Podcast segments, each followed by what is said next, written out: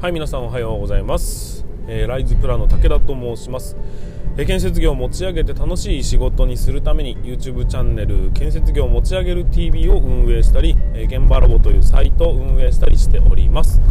この番組では、建設業界の実態や YouTube の裏話などさまざまな僕の取り組みについて、車で運転する空き時間を使ってお送りしております。なので、えーと、多少の、ね、雑音ガーとかザーとかなるかもしれませんがその辺はご了承いただご容赦いただきたいと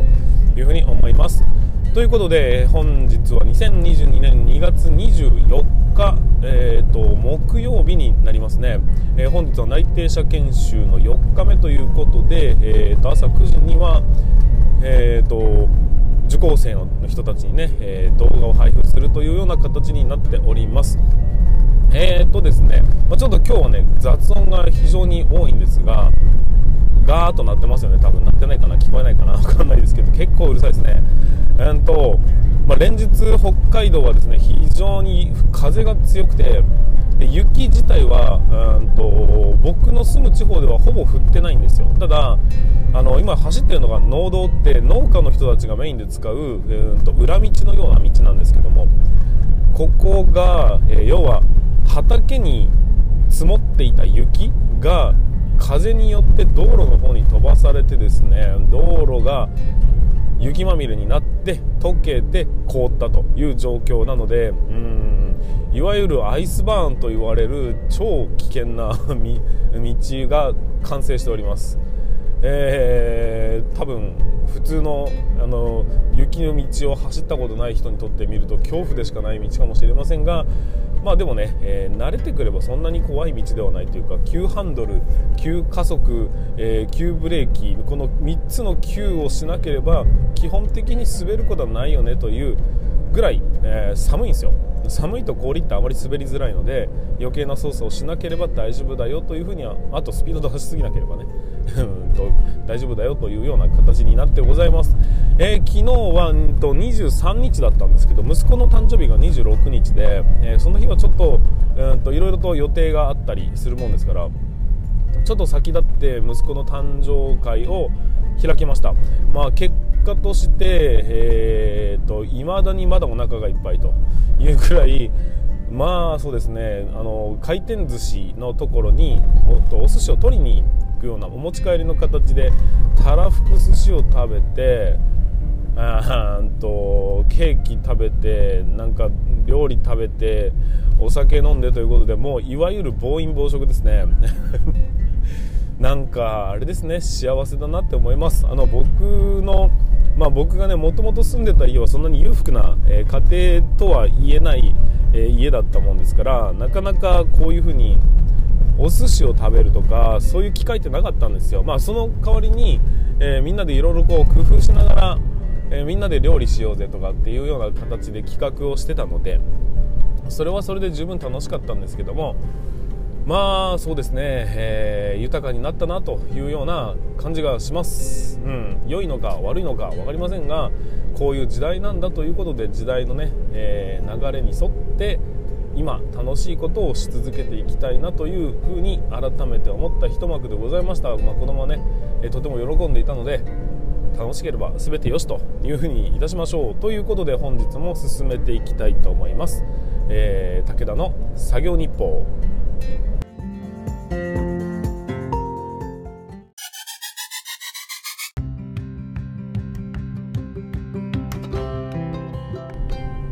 はい改めまして皆さんこんにちは。ライズプランの武田と申します、えー、今日も本題に入っていきましょう、まあ、今日はねこの後ちょっと,、えーと、1時間半に及ぶ 収録が待っているのであまり喉酷使はしたくないのでちょっとロートーンでいきたいなというふうに思いますが、うん、今日の本題は何かというとうーんとちょっと久しぶりに YouTube の裏話なんかしてみたいなというふうに思うんですが、えーと、昨日かな？昨日、まあ、ちょ予約投稿なんであれなんですけど昨日の夕方にえー、1本動画をアップしました、えー、題名は「その働き方なんか変です」っていうそういう内容の、えーと、ものでした。題名のものでした。で内容的にはですね、えーと、1時間働く人8時間働く人っていうのを比較をした時に同じ物量を1時間かけて終わらせる人と、えー、同じ物量を8時間かけて終わらせる人っていますよねっていうで当然本来はね1時間で終わらせる人っていうのは仕事が早くて優秀だということになるはずなのに日本の社会っていうのは8時間働いてる人を優遇してるように感じますと いう、まあ、問題提起から、えー、話が始まっていったんですよ。まあ、これは結局あの時間というものに対して対価が支払われてると。要は1時間働いて残り7時間ゲームやってましたっていう人と8時間ずっと使って、えーと、仕事をしてその同じ、ね、量の仕事を終わらせて成果が同じだった場合、え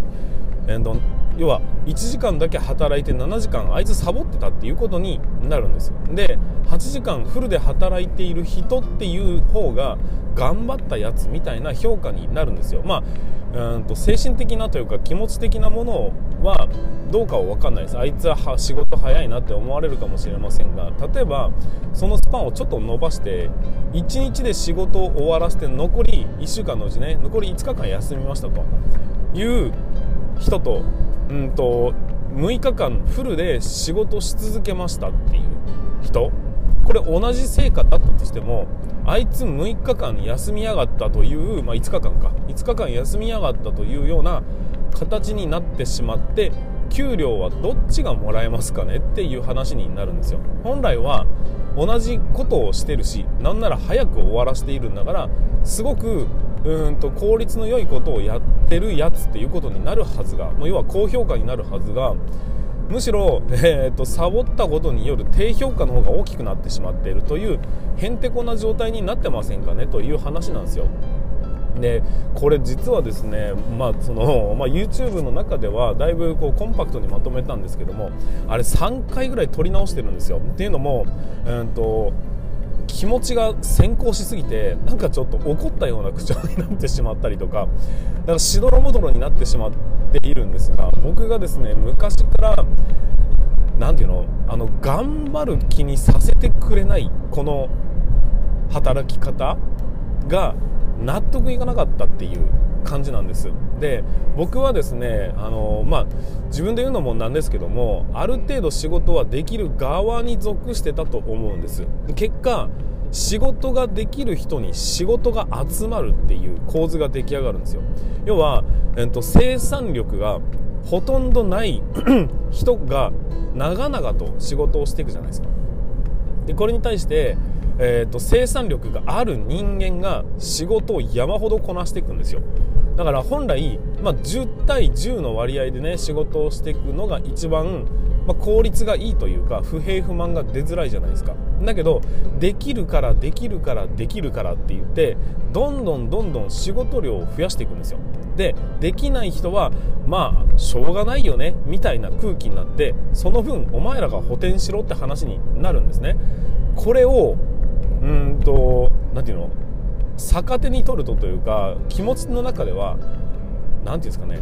頑張ろうとしてる人の出花をくじくというか形になります。で頑張らない人はまあいっかってなってしまってもいいんですよ。結果給料が大した変わらないのになんで俺ばっかりこんな仕事しなきゃいけねえんだよっていうような形になるんです。片や一生懸命いろんな努力をして時間を削ってうんと効率的なことを考えながらもっと効率よくもっと効率よくしないとっていう風にして少しでも楽になるように頑張ってきた結果、えーと、余った余白にはどんどん仕事が埋められるような状況になってしまっててなんか変だよねっていう。あいつらずるくないっていう風に思ってもおかしくない状況ができてしまってるんですよ。で何を会社は見てるのかっていうと確かにね、うんと、仕事ぶりを評価してますって話になるんですけども言ってしまえば誤差の範囲で、えーと、要は枠は決まってるわけですよ。全体の支払う金額というものはね。その給料として全社員に払う金額の総合相対量は決まってるわけですね。で決まってる中でえ全員のこれ以上下げちゃダメでしょっていう最低ラインが決められるんです。でそこに対してさらに、うんと、年功序列年その年数が低いのにあいつより金額低いってことにならんだろうっていう話になって、えーとそこでまた規定のベースが決められて余白ってほとんどない状態なんですよ。金額の給料ね。でそうなるとその少ない余白の中でいくら差をつけようと差なんてつかないんですよね。でこの給料に対する大きな不満があったと言われれば、まあ、言ってしまえば僕はそんなにお金に頓着がなかったんですけどもただその正当な評価をするっていうことって今のこの現代社会においては金額以外にないんですね。あのだって仕事を終わらす早く終わらせたらよしこれもやれこれもやれってただただ増やされている状況下って言ってしまえば、えー、罰ゲームじゃないですか。頑張って早く終わらせたもん負けみたいなことになりますね。片や銃を銃の仕事してるのに片方は位置を涼しい顔でやり続ける、まあ、それはそれで大変なのかもしれないんですけどでもうんと会社に対してどのぐらい貢献したのかというところを、えー、鑑みるとそれを正当な評価だとすると何て言うのかな？変だよねって思ったんです。それを誇張表現すると1時間働く人8時間働く人っていうテーマになってきて、うん、そういう差をどうにかしてえーと、埋めれないか。もし要は仕事ができる人は大いに結構じゃないですか。で仕事ができない人は、えーと、できないからといって何て言うのかな使い物にならんから捨ててしまえということにもならないじゃないですか。だから 仕事ができる人はもうどこまででも伸ばしていけるようなそういう働き方ってありなんじゃない？その仕事量を増やすんじゃなくてより質の高くて効率の良い仕事を模索する班に進めてしまえと。で片やどうでもいい仕事って言ったらあれですけどねレベルの低い仕事をそのどうやったってレベルが上がってこないんだよねっていう8時間かけて仕事をしてしまう人にはうんと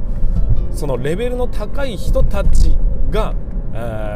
やる必要のない仕事をガサッと集めてそこにあてがうようなそういう仕組みにしてしまえば片方は先進的な仕事をしていて片方は、えーと、ガサを減らしていく仕事をするというような構図になるじゃないですか。これが攻めと守りなんですよ。会社としては発展していくためにはやっぱり優秀な人材が必要で。で優秀な人材っていうのはそんなに多くないわけですよね。だったらその優秀な人材には、えーと、優秀たる仕事のうんとものをやってもらう。その代わりえー、っとなかなか伸びてこない人はサボってていいのかっていうとそうじゃないじゃないですか。だからその、うんと、落差を埋めるためにはその優秀な人たち側で優秀じゃなきゃできない仕事以外の仕事はその他の人たちで請け負いましょう。例えば、うんと、実務で言うと施工図を書くっていう仕事ね。これは言ってしまえば誰でもできるんですよ。そのコツさえ、うんとつかめば。だけどそれが本当にこの現場に即したかどうかというチェック作業っていうのはやっぱり能力がなきゃできないんですね。だからチェックをするというところは、えーと、できる側の人が。だけど基本を書くっていうところはそれ以外の人でよくね？っていう。でそれ専属の人間をやったとしてもおそらく、えーとガンガン仕事が回せるぐらいの物量になるだろうしもしも物量にならないんだったらなんなら社外の仕事も取ってくりゃいいじゃねえかと。と俺は専門として、えー、施工図で行くっていう風にね。それ以外のちょっとあまり職人さんと喋るのが苦手だし、えー、会社に残ってやりたいんだというんだったらそれはそれで OK じゃないですか。でもその代わり施工図っていうことになると会社の中だけではちょっと給料稼ぐには弱いって話になるんであれば他の会社から私施工図かけますよって言って仕事を持ってくれば今の世の中山ほど仕事なんて取れるんです。だそういうことをせずにうん仕事を単純にこうこっちはこっちこっちはこっちっていう風に同じ量だけ振り分けるとできない人も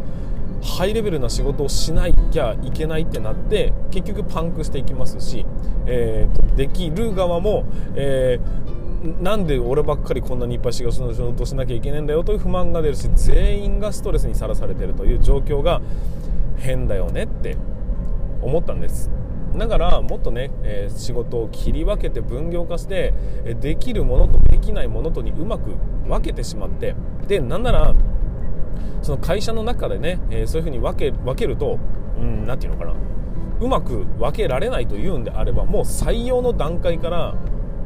じゃあ事務採用ですと。現場事務採用とかね現場施工図採用とか、えー、なんならリモート採用でもいいや。そして現場採用っていうね、え現場を歩き回る人。こういうふうな分け方をしていきましょう。そうすると,、えーと、区分けがしっかりするじゃないですか。であのそういうふうに区分けをしたとしてもしなかったとしても今までと同じ確率で僕の、うんと考えですよ。僕の考えとしては同じ確率で優秀なやつは出てきますから。なんならもっと,、えーと、その辺を温存することができるんでもっと優秀な人たちが出やすい土俵になるかもしれないですわ。そのぐらいえっ、ー、と何て言うのかな。といろんなね仕事の形ってあっていいんじゃないの？ってそういうものを、えー、総合して何て言うのかな建設業界ができてるという状況でもいいのではないかというふうに感じる次第でございます。なんかね